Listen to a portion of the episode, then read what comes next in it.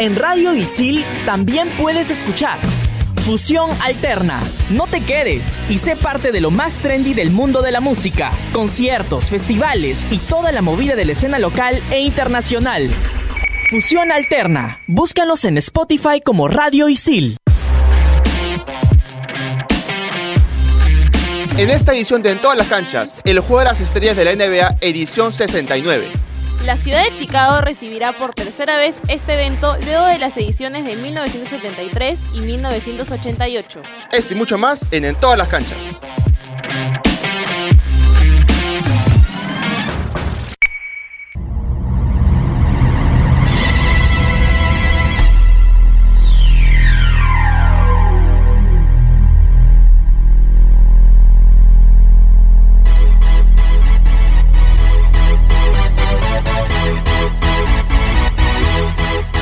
Hola, ¿qué tal amigos? Bienvenidos a una edición más de En todas las canchas. El día de hoy estoy aquí con, con Mafita para explicarles un poco lo que hablamos al inicio, el juego de las estrellas del NBA edición 69. ¿Qué tal Mafita? ¿Cómo estás? Hola Gabriel, ¿qué tal a todos los que nos escuchan? Y sí, como bien dices, tenemos un montón de información para contarles a todos qué es el juego de las estrellas y para que estén preparados para este fin de semana poder ver todo lo que trae este evento.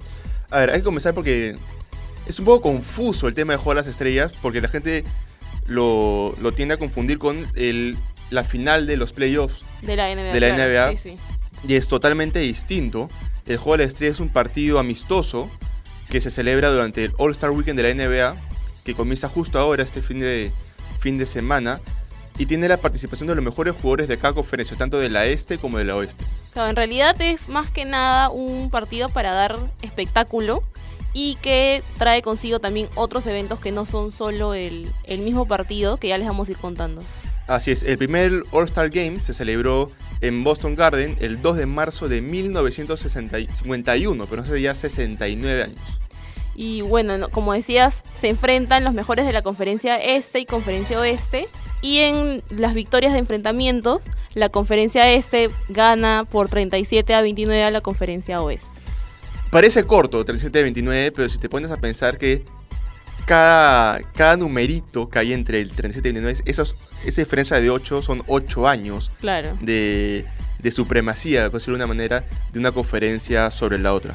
Que son un montón de partidos en realidad y que también esto explica mucho por qué este, este partido y este todo espectáculo cada vez se hace más interesante y por qué la gente lo espera tanto también. Así es, la gente esperó todo un año para que llegue este fin de semana del 14 al 16 de febrero y muchos han viajado hasta, hasta la ciudad de, de Chicago donde se va a realizar esta... eh, eh, más que partido, esta, Este evento. este evento. Es un, un festival de básquet, por decirlo de una manera. ¿no? Un, un evento que, como decíamos al inicio, junta a los mejores de- del básquetbol de la actualidad. ¿no? Claro, sí, sí. Y que además los fans tienen mucho que ver con, con este partido, porque es ellos los que eligen a los capitanes de que va a representar a cada equipo, ¿no? Y los más votados son los que al final terminan por armar los equipos de la conferencia este y conferencia oeste.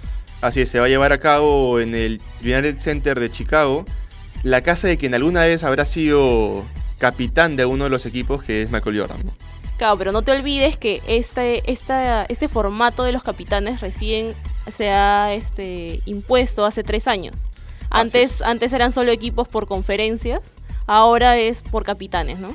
Así es, eh, los capitanes son elegidos por los fans y, esto, y los capitanes son los que eligen al equipo titular de, de cada conferencia. Por el lado de, de la conferencia oeste está LeBron James. Y por el lado de la conferencia este está Yanis y Gabriel. Yo no puedo decir el apellido porque tiene un apellido larguísimo. Es que, ¿sabes eh, ¿sabes cuál es el tema? Que es un apellido, aparte de largo, es un apellido griego, pero lo, lo vamos a intentar. ¿ah? Yanis Antetokounmpo. Ahí está, Ahí te salió, te ahí salió, está. ¿ah? ¿Para qué? A la primera. Mejor que a mí, de lo que me hubiera salido a mí. Es que lo estoy practicando hace como 25 minutos más o menos. Pero bueno, ellos son los capitanes de, de cada conferencia. Eh, la este, por ejemplo, la conferencia de Yanis está compuesta, el equipo titular, por Joel Embiid, Pascal Siakam, Trae Young y Kemba Walker. Y el equipo de la conferencia este, que es el equipo de LeBron James, está compuesto por Anthony Davis, Luka Don Doncic, James Harden y Kawhi Leonard. Kawhi Leonard. Kawhi así es. Perdón. Los, los titulares son elegidos por los capitanes, pero los suplentes son elegidos por los entrenadores, que más adelante vamos a explicarles eh, quiénes son los entrenadores y por qué. Y Pero- así, claro, ¿no? Eh, se completan así los equipos de, de 12, ¿no? Son 7 suplentes para cada una de las conferencias. Así es, antes de ahondar un poco en, en lo que es el sistema de juego y la competencia y todo, el- todo el tema, tú tienes un dato ahí medio interesante, Mafe. Sí, verdad que hablando de jugadores así que han brillado en el juego de las estrellas, tenemos a Karim Abdul Jabbar, que es el jugador más veterano que ha disputado estos, par- estos partidos de, a los 41 años en 1989. Pero no solo eso, porque además ha sido el jugador más veces elegido. Lo han elegido 19 veces para disputar este partido de las estrellas. Y justamente por eso vamos a escuchar un informe sobre Kalim.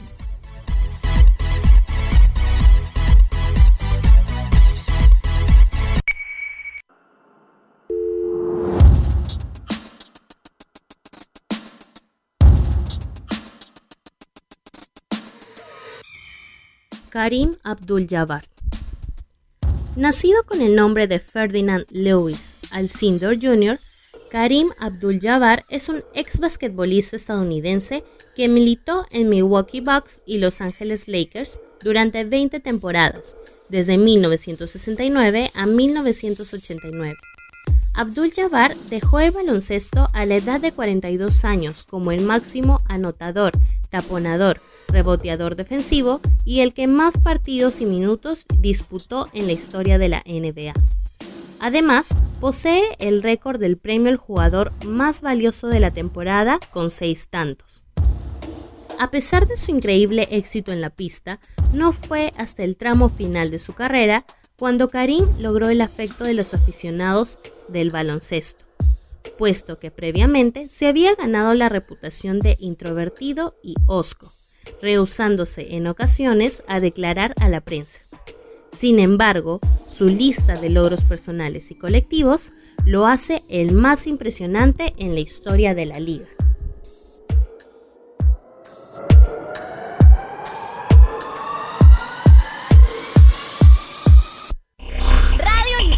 Estás conectado a Radio Isil.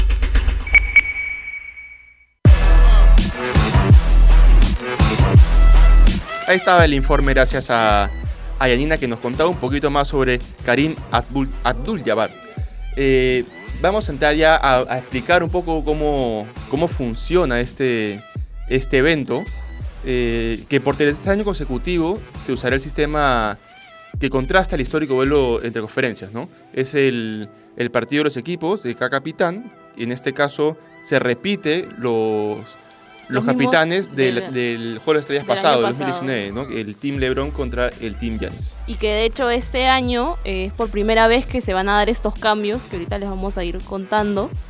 ¿Y por qué? Porque cada equipo, tanto LeBron como Yanis, han elegido organizaciones de la comunidad de Chicago para donar el dinero que van a ganar en este partido.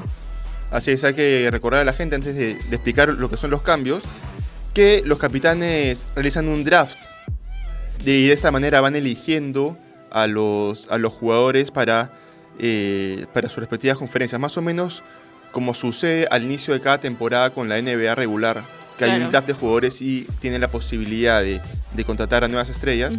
Es, más o menos, es el mismo sistema, pero se utiliza para este juego de las Con estrellas. una versión un poco más pequeña, digamos. Claro, no tienen que elegir todo un, un equipo, simplemente cinco jugadores, porque el resto de jugadores es elegido por los entrenadores. Hablabas tú de, de los cambios, Mafe.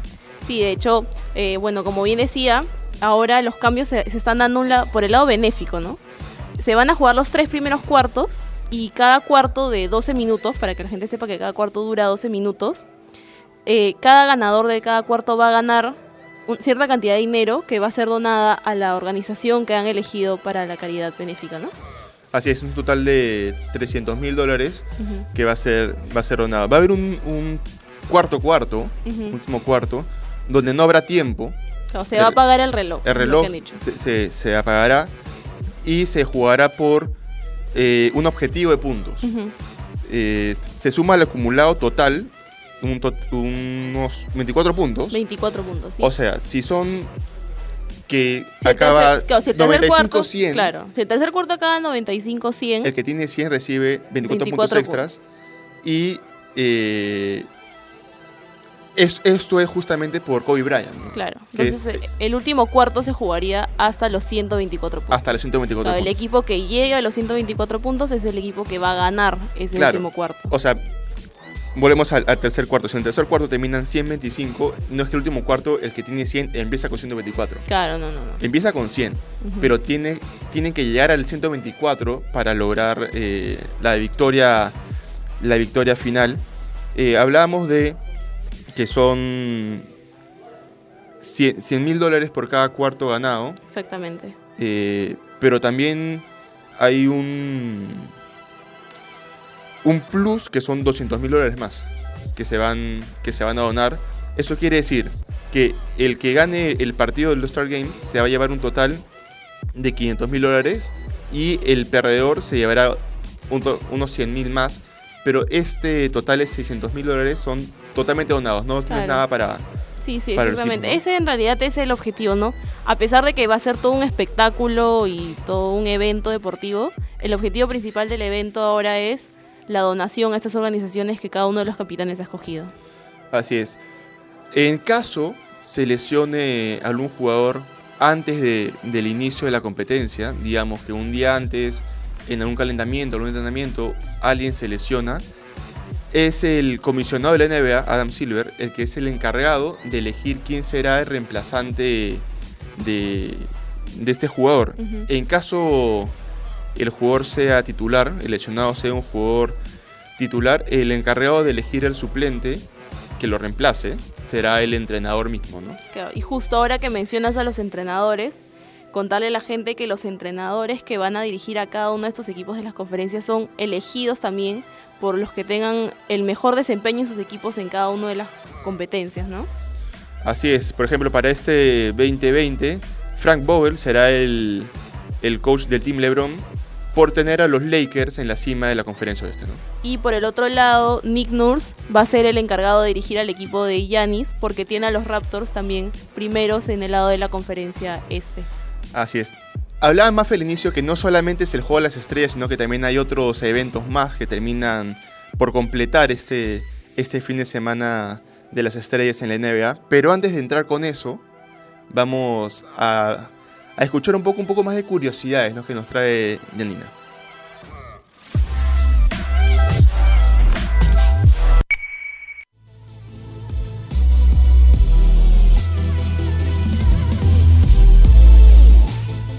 Cinco cosas que no sabías de la NBA. Número 1. Los Boston Celtics y los New York Knicks son dos de los equipos más antiguos de la NBA, si se toma en cuenta que no han sufrido ningún cambio de nombre ni de ciudad. Número 2. El jugador más alto y el más bajo jugaron en el mismo equipo. Con 1,60 m de altura, Moxie Bucks es el jugador de menor estatura en pertenecer a la NBA. Fue elegido por los Washington Bullets, donde compartió equipo con Manute Ball, de 2 metros 31 centímetros. Número 3. El logo de la NBA y el hombre que perdió más finales. La silueta que aparece en el logo de la NBA es Jerry West, legendario jugador de los Lakers, quien estuvo cerca de nunca ganar un campeonato. No fue hasta su novena aparición cuando consiguió el título de la NBA. Número 4. Rose, el MVP más joven. A la edad de 22 años, Derrick Rose del equipo Detroit Pistons fue el más joven en ser nombrado el jugador más valioso en la historia de la NBA. Número 5. Campeón de campeones. Con 11 campeonatos, Bill Russell es el jugador con más títulos en la historia de la NBA. No por nada, el trofeo al MVP de las finales tiene su nombre.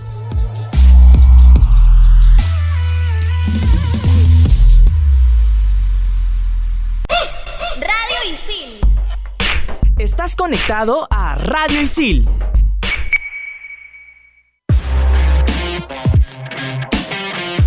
ahí estaban las cinco curiosidades que traía Yanina, pero Mafita no sé qué queda atrás chino, ¿ah? Y ha traído un poquito más para complementar. Bueno, sí, yo estaba así un poco investigando y llegué así al datito que dice que Ajá. solo en cuatro oportunidades el premio al mejor jugador de Juego de las Estrellas ha sido compartido por dos jugadores. Ha sido en 1959, en 1993, en el 2000 y en el 2009 que ha sido la última vez que compartieron premio Kobe Bryant y Shaquille O'Neal, ¿no? Que justo los dos son del mismo equipo. Así es. Vamos a explicar un poquito a la gente cuáles son estos otros eventos que, que mencionaba Mafe al inicio. Y por ejemplo, ver un partido de las celebridades que estarán divididos en dos equipos que son el Team Wibbon y el Team Smith, que son dos periodistas de la cadena ESPN, que es una de las cadenas que sigue más a fondo todo el tema de la NBA. Este partido de las estrellas va a ser el que va a abrir todo el evento de, del, jue- de este, del juego. Entonces es bastante esperado, ¿no? La gente lo espera y es bastante conocido que muchas celebridades participan en este partido. Yo quiero ver, porque una de las celebridades que creo yo va, va- va a dar más de qué hablar, sobre todo a nivel Latinoamérica, porque es el único latinoamericano eh, Que está presente, que que, va a está estar presente. sí. es este Bad Bunny que va a estar en el equipo de, de ¿no? Sí, ¿no? Habrá que verlo, qué tal se, se ve en la cancha, qué tal jugará. Yo la verdad que no tengo ni idea, que no sabía que él jugaba básquet, pero bueno, pues eh, tendremos que esperar a ver qué tal, qué tal se desarrolla. Sinceramente no lo veo pinta de deportista, pero sí sé que es seguidor del básquet porque justamente el día que ocurrió el accidente de Kobe Bryant, él lanza una canción en homenaje a, a Kobe Bryant y menciona un poco la influencia que tenía Kobe eh, hacia él, ¿no? El tema del básquet. Claro. Luego de este partido de celebridades, se, da un, se va a dar un segundo partido que se llama el Racing Star, que es un partido o un desafío más bien entre las jóvenes estrellas de primer y segundo año de la NBA. Así es, eh, este partido va a estar separado también en dos equipos, que va a ser el equipo de las promesas estadounidenses contra el equipo de las promesas del resto del mundo, ¿no? Claro, y es bastante curioso cómo dividen esto porque este año es el año que se rompe el récord de que hay más jugadores internacionales, ¿no? Entonces también va a ser interesante ver eso porque este año hay ocho jugadores internacionales a diferencia del año pasado que habían solo seis. Así es, es una buena oportunidad también para que los, los clubes de la NBA estén pendientes de, de estas jóvenes promesas y puede ser que por ahí uno eh, de los que esté presente en este partido sorprenda en el draft tal y como lo hizo Kobe Bryant, ¿no? que Kobe Bryant sorprendió en el draft y terminó viendo a Los Ángeles Lakers sin ni siquiera jugar en, en las divisiones universitarias. Antes de seguir, porque todavía quedan un poquito más de, de tres, quedan tres, Tres eventos, eventos. más. Eh, vamos a escuchar un informe sobre los Boston Celtics, uno de los mejores equipos en la historia de la NBA.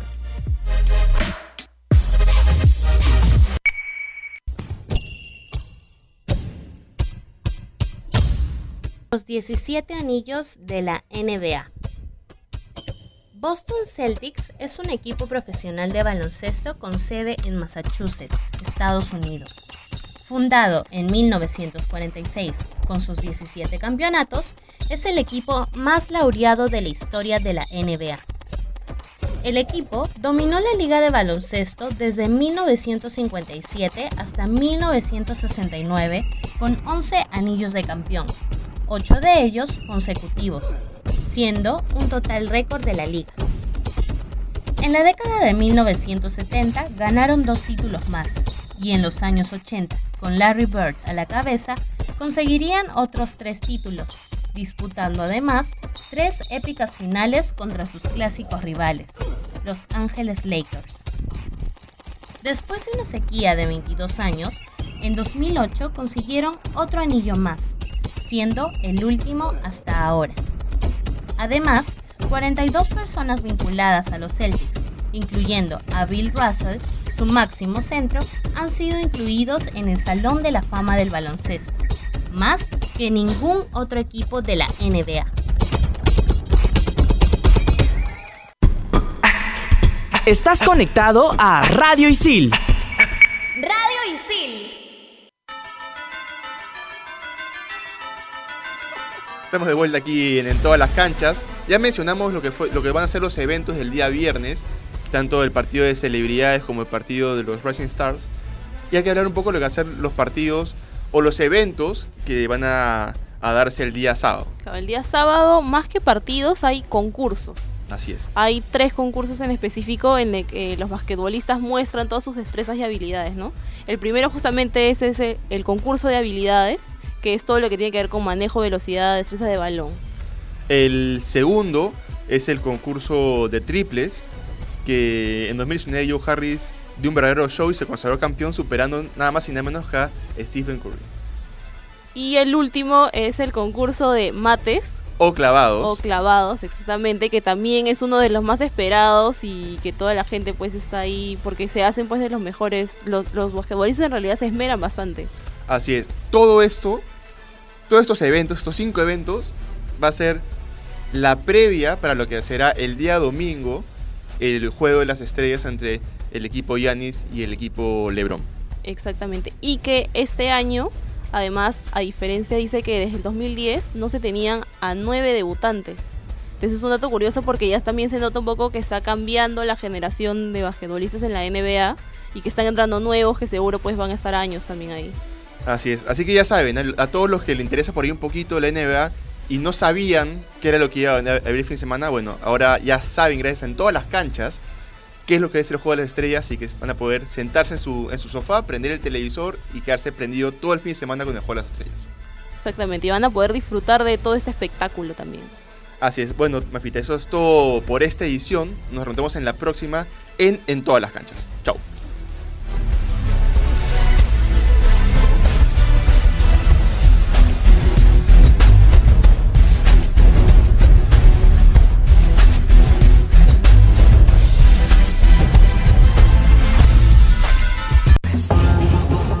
En Radio Isil también puedes escuchar. Explícame esto. ¿Sabías que todo se puede explicar en pocos minutos? Historia, ciencia, arte, el mundo digital y todo lo que quieras saber aquí. Explícame esto. Búscanos en Spotify como Radio Isil.